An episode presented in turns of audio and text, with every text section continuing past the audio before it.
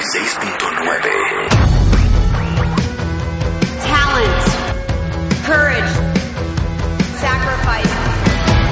Marta de baile. just for you. These are just some of the characteristics that it takes to be a superstar. Extreme Makeover de Baile Kids. My Favorite Things. A la playa con tus brothers. Cásate con Marta de Baile. Extreme Makeover Home Edition. Just for you. Más música. Mejores especialistas. Más invitados. My partner Marta de baile. 14th season. is pretty damn good and I love it. Just for you. Marta de baile. Solo por W Radio. Buongiorno, cuentavientes, bienvenidos a W Radio. Son las 10.06 de la mañana en este bonito lunes. Bienvenidos a todos. Tenemos un programa lleno, lleno, lleno, lleno de alegrías. Hoy tenemos lo mejor de Ángeles Walder, porque las relaciones dejan de ser sanas. Ajá. Vamos a hablar de el fentanil, la droga más letal, con una experta en el tema del Sinvestav, Mario Borguiño. ¿Cómo saber si eres rico? Es un gran tema el que Es trae un Mario gran, gran tema, pero vamos a empezar con algo que la verdad les digo una cosa. No nos vamos a poner música, ¿verdad? Hija, ¿estás viendo todo lo que hay? No hay tiempo. Además tenemos Le entrevistas. pido una disculpa, doctor. Yo lo quería recibir con una bonita canción. Le íbamos a cantar Rebeca y yo. Gracias, Marta. Pero no va a ser posible. Ok. Porque tenemos tanto que hablar contigo. Exacto. Les digo algo, eh, a lo mejor para el resto de los que nos escuchan en el mundo o fuera de la Ciudad de México, excluyendo algunas otras ciudades que tienen el mismo problema en la República Mexicana, estamos bien preocupados por el tema de la contaminación. Sí, así es. Los que hacen ejercicio, les falta el aire, los que tenemos alergias y asmas. Y los que estamos sanos, ¿cómo nos da. está afectando? Lo que, los que están sanos, cómo les está afectando, la gente mayor, los niños. Entonces invité el día de hoy al doctor Carlos León. Él es eh, médico cirujano, pero es- tiene una subespecialidad en inmunología clínica y alergias. De hecho, él es el director general del Centro de Asma y Alergias en México. Mi alergólogo de, su de Gracias, cabecera, Marta. su alergólogo consentido. Bueno, vamos a empezar con, a ver, cambio climático. ¿Y qué tiene que ver con nuestra salud? Hola, Marta, ¿cómo estás? Muy buenos días. Mira, eh, el cambio climático es el cambio de clima que se está dando en las últimas décadas, sobre todo por la intervención de los humanos. Déjame explicarte. En, a lo largo de todos los siglos, desde que la Tierra existe, ha habido variaciones en el clima. Hay épocas en que el clima es muy frío o en que el clima es muy caliente. Sin embargo, yo te diría, de la revolución industrial para acá, más o menos de 1700 para acá, el clima ha cambiado básicamente por las actividades propias de la industria, del transporte, eh, esto es las actividades propias de los seres humanos. Los seres humanos generamos gases de efecto invernadero, principalmente CO2, y el CO2 junto con el metano y otros gases menores son los que están facilitando el cambio climático. El cambio climático implica entonces que tengamos aumento de la temperatura, inundaciones, sequías, eh, vientos, tormentas, tormentas de polvo, tormentas con lluvia. Esto es el cambio climático y esto es lo que implica. Ahora, para las personas que tenemos alergias, Carlos, obviamente nos va peor que a nadie. Sí, desde luego. O sea, déjame decirte un dato interesante. Eh, acabamos de terminar este fin de semana el último Congreso Nacional de Alergia Pediátrica y ahí se dieron cifras muy interesantes. Ahí se dijo que la frecuencia o prevalencia de rinitis alérgica en la población infantil en México es de casi el 40%. Wow. Y se dijo también que las nuevas cifras de prevalencia de asma en niños andan alrededor del 12%. ¿Ok? Esto quiere decir que el 12% de la población infantil y el 40% de la población infantil tienen asma o rinitis. En conjunto, la frecuencia de enfermedades alérgicas está casi afectando al 40% de la población infantil. En, en conjunto. Claro. Bueno, Ahora, pero no entiendo. O sea, ¿cuál parte del cambio climático es lo que nos da en la torre? Fíjate algo muy interesante. El CO2 que es el principal gas de efecto invernadero, es utilizado por plantas, árboles, etcétera, para la fotosíntesis. Entonces, aumenta la fotosíntesis y algunas plantas y malezas que producen alergia crecen más rápido, generan más pólenes y los pólenes generados van a tener mayor poder de provocar alergias. Al final, esto implica que la frecuencia de rinitis, la frecuencia de dermatitis atópica, la frecuencia de dermatitis por contacto, la frecuencia de asma esté incrementándose. Claro. Y, por otro lado, lo que está sucediendo es que los periodos de polinización, esto es, el tiempo que está el polen en el aire eh, y este polen se respira por los pacientes alérgicos, el tiempo de polinización empieza más temprano, dura más tiempo y causa mayores problemas. Entonces, sí hay un impacto real del cambio climático sobre la frecuencia de alergias, la intensidad de las alergias y la duración de las alergias también. Entonces es un fenómeno que venimos viendo, yo te diría, en las últimas décadas y especialmente en los últimos años, tal vez en los últimos 20 años. Es algo que, traducido en la vida diaria de los pacientes, provoca que los pacientes tengan cada vez más síntomas, tengan cada vez más crisis y sea cada vez más difícil controlar la sintomatología de estos pacientes. Estos síntomas podemos enumerarlos, síntomas generales, ¿cuáles son? Claro, los síntomas de un paciente con rinitis alérgica en general son moco, nariz tapada, comezón y estornudos de forma recurrente o de forma frecuente o inclusive de forma permanente. En ocasiones llega un paciente con nosotros al consultorio y nos dice, doctor, no, yo no tengo eso porque solamente lo único que tengo es que estornudo 20 veces diarias cada vez que me levanto. Uy, nada más. Nada más. Es un super signo, ¿no? Sí, claro. Dice, pero no tengo moco, no tengo comezón, no tengo estornudos. Ok, ese paciente con un solo síntoma tiene rinitis alérgica. Fíjate, algo muy curioso. En ocasiones llega un paciente con la mamá porque tiene alergia a alimentos. Y la mamá no deja de tallarse la nariz. Claro y le decimos, señora, usted tiene rinitis alérgica. No, no, no, doctor, yo no tengo nada. A ver, se ha, no se ha dejado de tallar la nariz durante cinco minutos y tiene una raya, un pliegue transversal en el dorso de la nariz. Dice, bueno, si es que tengo comezón todos los días. Ok, ese es un síntoma de rinitis alérgica. Entonces, en resumen, cualquier cosa que parezca una gripa frecuente, permanente o recurrente, pero sin fiebre, sin malestar general, eso es rinitis alérgica. Sí, claro. Ahora, ¿cómo está afectando esto a nuestros pulmones, doctor? O sea, ok, tiene impacto en la gente, mucho más impacto en la gente que, padece alergias comúnmente, ¿no? Sí. Mucho más. A alguien que, pues, es una persona relativamente sana. Pero, ¿los pulmones qué onda? ¿Los que estamos sanos nos vamos a morir? Ok, no puedo decir eso.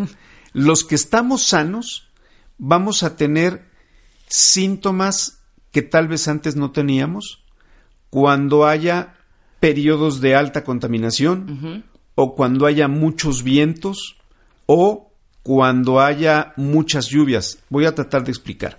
Eh, una persona normal, de cualquier manera, sufre una irritación en ojos, nariz y bronquios, especialmente bronquios están en los pulmones, cuando hay aire demasiado seco, porque el aire demasiado seco lleva muchos pólenes y lleva mayor cantidad de lo normal y lleva muchos contaminantes. Por lo contrario, cuando hay lluvias, lo que sucede es que los pólenes por la lluvia se caen al suelo, pero cuando hay mucha humedad aumentan los hongos y aumentan los ácaros y eso también provoca síntomas aún en personas normales. Entonces, este cambio climático que genera más sequía o más humedad, de todas maneras va a estar causando síntomas y los síntomas a veces son un poco inespecíficos, un poco de malestar en la garganta, un poco de malestar en los ojos, un poco de moco, un poco de tos que no teníamos. Estos son síntomas generados por el cambio climático y por la contaminación ambiental también, que puede tener cualquier persona, lo cual no significa que nos vayamos a morir. Sí, claro, por supuesto. No, no es tan grave, pero sí En los pacientes alérgicos, esto sí se puede volver potencialmente grave porque tú sabes que un paciente con asma No, bueno, claro. tiene crisis Exacto. y el cambio climático sí está generando crisis más frecuentes o síntomas más frecuentes en los pacientes asmáticos. ¿Cómo identificamos que un paciente tiene asma? Es un paciente que tiene tos recurrente, silbido de pecho o ronquido de pecho y falta de aire. Falta de aire con ejercicio. Eh, aún con ejercicios leves, los pacientes asmáticos pueden tener falta de aire. Entonces, si un paciente reconoce cualquiera de estos síntomas, es muy posible que tenga asma y lo que tenemos que hacer es acudir con el médico de manera intencionada, preguntarle, doctor, oiga, yo tengo estos síntomas, ¿tengo asma o es normal o no tengo nada o qué tengo?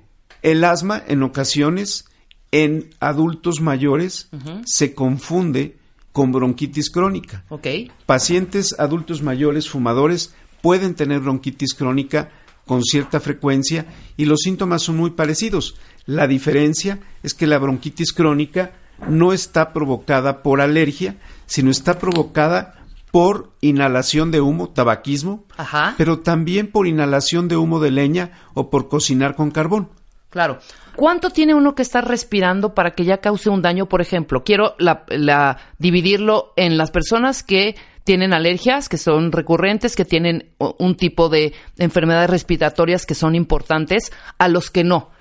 Ok, un paciente que tiene alergia o a- rinitis alérgica o asma, con una hora de exposición o menos, Ya valió gorro. tal vez 30 minutos va a empezar a tener síntomas. Claro. Yo te puedo decir, me es- tengo muy grabado porque estos incendios empezaron el 10 de mayo. Sí, Yo estaba en el cine en Santa Fe.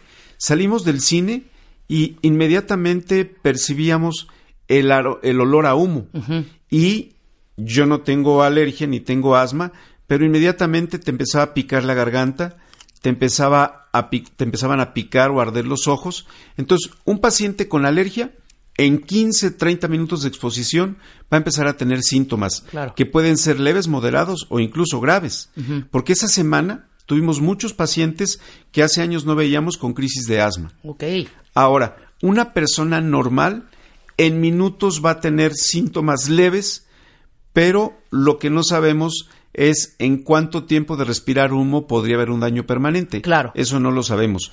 Pero sí, lo que sí sabemos, porque lo experimentamos inmediatamente, es que en minutos una persona sana va a tener malestares leves y en minutos una persona alérgica puede llegar a tener una crisis. Claro. Sí, de hospital, exactamente. Totalmente. Ahora, doctor, las personas sanas pueden llegar a presentar eh, signos o síntomas de asma si estamos respirando esto, si estamos bajo el- la, la constante respiración de altos contaminantes. Sí, yo te diría que en varias horas de exposición una persona sana puede presentar síntomas parecidos al asma, que no serían de asma, sino de bronquitis aguda. Ucha.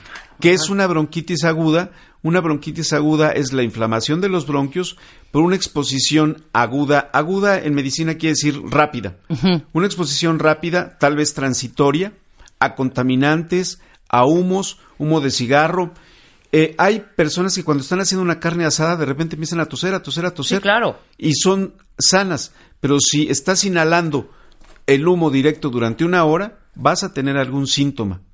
Y eso sería una bronquitis aguda provocada por la exposición a humo específicamente, que es de lo que estamos hablando. Claro. Hay, eh, de todo lo que respiramos, ¿cuál es el contaminante más peligroso o es la mezcla? Eh, es que es la mezcla. Ajá. Te voy a explicar por qué. El contaminante principal que se genera en grandes cantidades es CO2, dióxido de carbono. Dióxido de carbono, claro. Pero hay otros contaminantes como el metano, hay otros contaminantes como el carbono negro Ajá. y están además los pólenes, que no son contaminantes propiamente, pero que van en el paquete, Claro. y está también todas las partículas suspendidas y el ozono. Ya son casi todos los contaminantes a los que estamos expuestos en la Ciudad de México o en cualquier ciudad del país. El paquete completo causa daño. Claro. Porque el ozono por sí solo puede causar agravamiento de la rinitis alérgica y del asma, y de la bronquitis aguda y de la bronquitis crónica. solito el ozono. Pero si al ozono le echas un poco de CO2 y un poco de partículas suspendidas, que fueron las generadas por los incendios, partículas suspendidas de 2.5 micras o menores, ahí se hace un cóctel que no nos está haciendo bien, nos está haciendo daño. Y hay épocas en las que estos contaminantes, uno de ellos aumenta, otro baja, pero el paquete completo es el que nos hace daño. ¿Tienen algún protocolo, Doc? O sea, en el momento en que están notando, por ejemplo, estos planes de contingencia, el- el- la aplicación del doble no circula, eh, una serie de medidas que se toman cuando los altos índices de contaminación en la ciudad son terribles. Ustedes como Sí. médicos, ¿qué, qué aportan? ¿Qué hacen? ¿Qué dicen? O sea, se han de volver locos también. Nosotros como médicos, a nuestros pacientes de manera muy específica, porque no tenemos una voz para dirigirnos a la población general, es- esta sería la oportunidad. Eh, como médicos, ¿qué hacemos a nuestros pacientes que ya tenemos diagnosticados?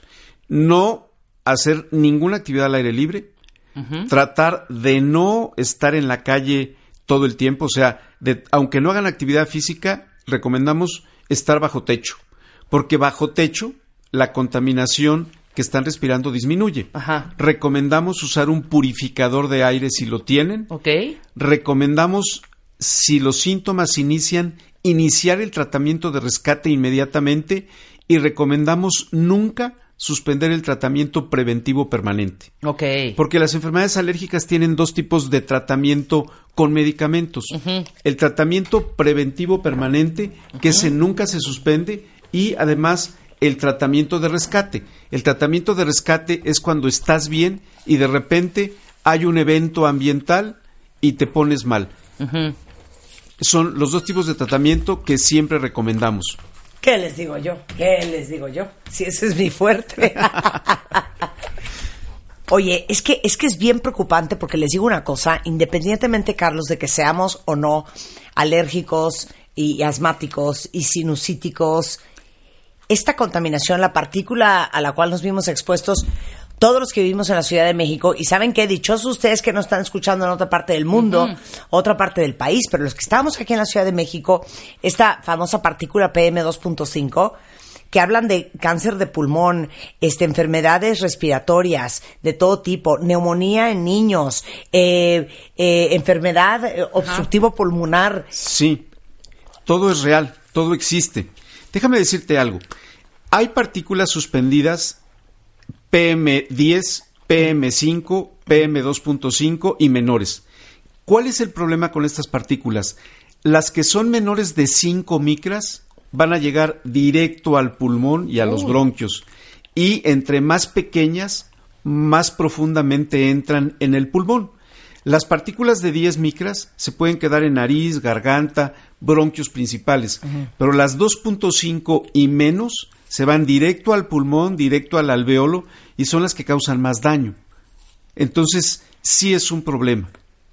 Pero, o sea, yo ya no sé. Y ahorita estoy, se me está viniendo, saben que a, a la cabeza cuentavientes, ubican perfecto que todos los asiáticos, especialmente en China y en Japón, son mucho de andar con los cubrebocas. Sí. Por ejemplo, en Beijing, que tienen un serio problema de contaminación. tienen gravísimos también, broncas de contaminación. Sí, claro. Mucho andan con estos tapabocas, yo digo, porque son obsesionados con los gérmenes o porque están más conscientes de la contaminación que nosotros o porque no se quieren contagiar de alguien más o porque están enfermos y justamente en ese momento los viste. Y no quieren No sé cuál contagiar. es de las anteriores, pero ¿esos cubrebocas de algo nos servirían a nosotros? No. No. Lo que sirve es una mascarilla industrial. No, no seas No, payaso, espérame, no. Carlos. De- Carlos, es que- ponte serio. es la neta, es un tema te, serio, Te voy a decir Marta. por qué. Yo veo en la calle, ahora que está de moda andar en bicicleta, que va la gente en bicicleta con un pañuelo así como los que usaban los bandidos de las películas. Sí, sí, sí, sí. Cero, no te sirve para nada. No te sirve. Yo, a ver, es que Por el tamaño de las partículas. por el tamaño de las partículas. Entonces, una mascarilla llamada N95, que ni las vendo, ni se la Ahorita marcan la ni nada, tuiteamos. Sí, sí, sí. pero tiene que ser una mascarilla industrial que se vende, cuesta Sí, un dólar. De esas que te las pones Sí. en la cara Sí, sí, y- sí. Y, que tienen dos Como Tienen bolas filtros. de un lado, dos sí, filtros. Sí, sí, es, esas sí sirven. Todo lo demás no sirve. O sea, el cubrebocas clásico no sirve. Un cubrebocas, por ejemplo, de tipo médico para entrar a una cirugía, te lo tienes incluso que estar cambiando cada dos horas o cada hora, porque si no, deja de servir. Claro. O sea, en las cirugías largas, los médicos se cambian el cubrebocas cada determinado tiempo, porque está sobre todo de- diseñado para filtrar virus y bacterias, pero no para filtrar partículas de contaminantes ambientales. Para filtrar un contaminante necesitas una mascarilla especial, que no es el cubrebocas, Claro. definitivo. Con esto vamos a hacer una pausa. Claro. Regresando, miren, todos ustedes que están súper fuertes en sus vías respiratorias, la verdad es que como sea, me preocupan dos cosas. La gente mayor, me preocupan los niños y me preocupa la gente que padece de asma y que padece de alergias. Sí, claro. De eso vamos a hablar regresando con el doctor Carlos León, pediatra, alergólogo y presidente del Centro de Asma y Alergia de México. W Radio 96.9. Fotos, fotos, videos, videos, historias, historias. Síguenos en Instagram, W Radio-MX. No te pierdas a Marta de Baile, dentro y fuera de la cabina. W Radio-MX. Marta de Baile. On the go. Marta de Baile en W. Entra a wradio.com.mx. Entra y checa más información de nuestros invitados, especialistas, contenidos y escucha nuestro podcast. Marta de Baile. On the go. Estamos de regreso en W Radio platicando con el doctor Carlos León. Él es eh, inmunólogo, es alergólogo, es pediatra y director general del Centro de Asma y Alergia de México. Ahora que hay esta contaminación, estas partículas PM2.5 que son chiquititas, que es mucho más fácil que se te metan a los alveolos, a la parte más profunda de los bronquios y los pulmones, es donde estamos preocupados. Más ozono. Claro, Más, ¿qué más el dijo, cambio doctor? climático, más el efecto invernadero, Más, más, dióxido de pólenes. carbono. más pólenes, más la primavera, más el verano. Sí, bueno, esto está, miren, color de hormiga. Benditos ustedes que viven en dos puntos, Mérida, este, Puebla, que no han de estar muy limpios tampoco, Claro. pero Más eh, payasito. Veracruz, más payasito. Chiapas, Quintana Hombre. Roo, cerca de los mares. Decía yo antes del corte, Carlos, que me preocupa mucho la gente mayor, me preocupa mucho los niños. Y es preocupante para los que padecemos de asma y alergia. Sí, claro. Estoy totalmente de acuerdo. Mira, eh, hay muchos estudios en todo el mundo que nos dicen que los, las partículas suspendidas, los golpes de calor, porque es parte del cambio climático y no hemos hablado de los golpes de calor, eso lleva aumento de la mortalidad, sobre todo en adultos mayores. Uf. Entonces, eh, los golpes de calor, por ejemplo, están asociados en Europa, donde se han registrado muy bien los golpes de calor en adultos mayores por enfermedad cardiovascular y por enfermedad cardiorrespiratoria. Entonces, sí hay un incremento en la mortalidad. Ahora, ¿qué pasa en niños pequeños? Eh, los niños pequeños también son mucho más lábiles porque los niños pequeños tienen todavía un aparato respiratorio poco desarrollado Virgen. y una inmunidad no completamente desarrollada, Claro. sobre todo niños menores de un año de edad. Entonces, en ellos también todo esto repercute porque vamos a ver mayor frecuencia de infección respiratoria, de vías respiratorias altas y mayor frecuencia de infecciones respiratorias bajas. Esto quiere decir neumonías o bronconeumonías. Entonces, está totalmente documentado. Claro. Y ahora que estamos hablando también de golpes de calor, en, en los últimos años se han registrado cada vez temperaturas más altas, más altas, más altas, y el en la última década eh, los niveles de ondas de calor registrados en el Observatorio de Tacubaya aquí en México se han incrementado también. Entonces todo eso conlleva una serie de problemas también respiratorios y alérgicos. Claro. Entonces es totalmente real. Ok. Yo veo que todo el mundo tose de manera permanente. El que no trae Primer una tosecita síntoma. trae una tosesota, el que no trae una toseca trae, Trae una tosfilmosa. No sienten eh, los que hacen ejercicio que necesitan más aire, que necesitan jalar más aire, que les falta el aire a la hora de estar haciendo ejercicio. Sí, claro. Te voy a decir por qué. Porque todo lo que estamos respirando actualmente lo que hace es inflamar los bronquios y cuando tienes los bronquios inflamados, el diámetro de los bronquios disminuye y lleva menos oxígeno a los pulmones. Entonces, en estas épocas, si hacemos además ejercicio, nos quedamos con ganas de más aire, nos quedamos con sed de aire. Y este es un síntoma que se presenta mucho en los asmáticos, mucho en los pacientes con rinitis alérgica, mucho en los pacientes que tienen bronquitis crónica o EPOC y se empieza a presentar también en pacientes sanos si es que están mucho tiempo expuestos a Claro. la contaminación ambiental. Híjole, ahora, ya hablamos de los síntomas. Sí. ¿Qué sí podemos hacer o qué debemos de hacer? Ok, ¿qué sí podemos hacer? Bueno, Primero, hay dos cosas que podemos hacer contra el cambio climático en- de manera personal y contra nuestras enfermedades de manera personal también. Primero, contra las enfermedades. Si ya tenemos rinitis alérgico o asma, la recomendación es no suspender nunca el tratamiento permanente preventivo, Ajá. usar tempranamente el tratamiento de rescate y tratar siempre de estar con el tratamiento sin ningún síntoma. Porque la meta de las enfermedades alérgicas es control. Y control quiere decir que el paciente tiene la enfermedad, pero está completamente asintomático y puede hacer su vida 100% normal. Ahora, ¿qué podemos hacer de manera personal contra el cambio climático? No sé cuánto el esfuerzo personal ayude, pero definitivamente ayuda. Reciclar todo lo que podamos. Eh, tratar de usar transportes no contaminantes. Eh, digo, el, el usar la bicicleta está bien, pero tratar de no utilizar en exceso el auto ayuda. Tratar de usar la menor cantidad de plástico ayuda. Tratar de consumir menos energía. Mira, yo en la casa voy atrás de todo mundo apagando las luces. Sí. Pero hay personas que llegan a la casa, prenden todas las luces, se van a dormir y dejan toda la casa prendida. Eh, el uso, entre menos energía uses de cualquier tipo, estás contaminando menos. Claro. Entonces, son acciones personales que podemos tomar contra el cambio climático. Claro. Pero lo que más contamina en la actualidad es el transporte y la generación de energía. Pero nosotros, ¿qué hacemos para protegernos? No hagas ejercicio en exteriores, o sea, ¿cuáles son las cosas? Cero ejercicio en exteriores. Sí. Nada. Guardarte cuando haya altos niveles de contaminación ambiental. Tratar de tener un purificador de aire en tu casa. Ah, ese es un muy buen punto, ¿eh? Sí. El purificador. El purificador de aire que va a funcionar en un cuarto cerrado nada más. Claro. O sea, un ventilador ni de chiste. No, no, no, cero, nada más o sea, aire. Nada más empuja Sí, aire, no, ¿verdad? te revuelve toda la Sí. mugre que tienes en tu habitación y pues no, no te sirve para nada. Claro. No, purificador de aire y el purificador de aire entre más sofisticado tecnológico sea mejor. El mejor purificador de aire debe tener tres filtros. Ajá, un oh. filtro EPA, que así se llaman los filtros de alta eficiencia, un ionizador y si se puede un filtro de formaldehído que filtre o retenga el formaldehído, que esos son los, los mejores purificadores. Eso es lo que podemos hacer a nuestro nivel.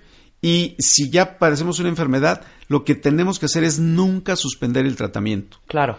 Yo tengo una confusión entonces. ¿Cuáles son esos aparatos que sale un poco de vapor? ¿Ese sirve? No sirve para nada. Tampoco. O sea, no, perdóname, no Porque sirve. de pronto vi Son fotos mientras pasó esta contingencia. Esos humidificadores, exacto. No, ¿qué hace un humidificador? Aumenta la humedad relativa dentro de la habitación en la que estás. Ah, ok. Pero eso no detiene ni los pólenes, ni los contaminantes, ni el humo de cigarro, Nada. ni las partículas, ni nada. No sirve para nada. El humidificador no sirve. Ok. Entonces, para que les quede claro, Es cuentavientes. filtro. Sí, tiene que ser un filtro. purificador. A ver, filtro. Sí. Ya hablamos, no hacer ejercicio en exteriores. Ajá. no exponerte de manera intencional a altos niveles de contaminación, no suspender tu tratamiento, usar el purificador de aire el mayor tiempo posible, o sea, el purificador lo puedes tener 24 horas dentro de tu habitación, Perfecto. ya sea en tu oficina o en tu dormitorio. Claro. Bueno. Alimentación, algo que refuerce los bronquios, algo para que Eh, nos traguemos, no sé, un betabel, E, la una- C, un chayote. En general, Un chayote. en general la dieta natural, Ajá. rica en, en antioxidantes como vitamina C y vitamina E, es útil, pero eso no sustituye a los cuidados que acabamos de decir, Sí, claro. ni sustituye al tratamiento. que no se debe suspender. Miren, una de las primeras causas por las que un paciente regresa al consultorio con crisis es porque suspendió el tratamiento. Claro. Oiga, ¿qué pasó con su tratamiento? Me sentía bien y lo suspendí hace tres meses, doctor. No, bueno. No, eso no lo puedes hacer. No, ¿cómo? Suspender el tratamiento no se debe. Claro. No, eso no. Y tienen que estar con tratamiento. Ahora, para todos los que son papás, los signos de alarma en las vías respiratorias de tus hijos. Ok. Número uno, una tos progresiva que no esté mejorando o que sea de larga duración. Si es leve, pero llevas tres meses con tos o cuatro semanas con tos, no es normal. Dificultad respiratoria, que el niño respire agitado o el adulto, el adulto mayor o el niño, que exacto, que esté jadeando, es un gran signo de alarma. Que el peor es que se le pongan morados los labios y las uñas, desde Úchale, luego. no, pues ya Pero otro signo de niño, alarma previo es cualquier paciente que tenga síntomas cuando hace ejercicio. Si tú haces ejercicio y tienes inmediatamente empiezas a tener tos, inmediatamente empiezas a estar agitado, ese es un dato de alarma importante. Esos datos no los podemos soslayar, los tenemos que atender inmediatamente, en horas, porque si no, el paciente puede tener una, un empeoramiento progresivo y acabar en el hospital por una crisis de asma, por una bronquitis aguda o incluso por una neumonía que no estamos detectando a tiempo. Un signo de alarma que siempre debemos tomar en cuenta que no es precisamente de enfermedad alérgica, pero sí es de enfermedad respiratoria, es fiebre persistente, progresiva o que no está mejorando en uno a tres días. Claro. Esos son los principales datos de alarma que debemos tomar en cuenta. Bien. Ese ¿Ya sería Rebeca? prácticamente el mensaje final. Bueno. Y si ustedes andan con la nariz escurri- escurriendo, tosecillas, eh, ojos rojos, ojos llorosos, este, falta de aire, ¿Tienes a alergia? checar, esas Sí, son alergias. Claro, ¿No? hay que revisarse. El doctor Carlos León, cuentavientes, es eh, pediatra, es alergólogo, eh, eh, especialista en inmunología clínica y alergias, es director del Centro de Asma y Alergia de México, es mi doctor. Así es. Centro de asma y alergia.org o el teléfono de su consultorio, con mucho gusto se los paso, 5523 6973 o 5543 1733. Carlos, como siempre, un placer. Gracias, Muchas Marta. gracias a Un ti. gusto estar con ustedes. Gracias. Marta de Baile en vivo.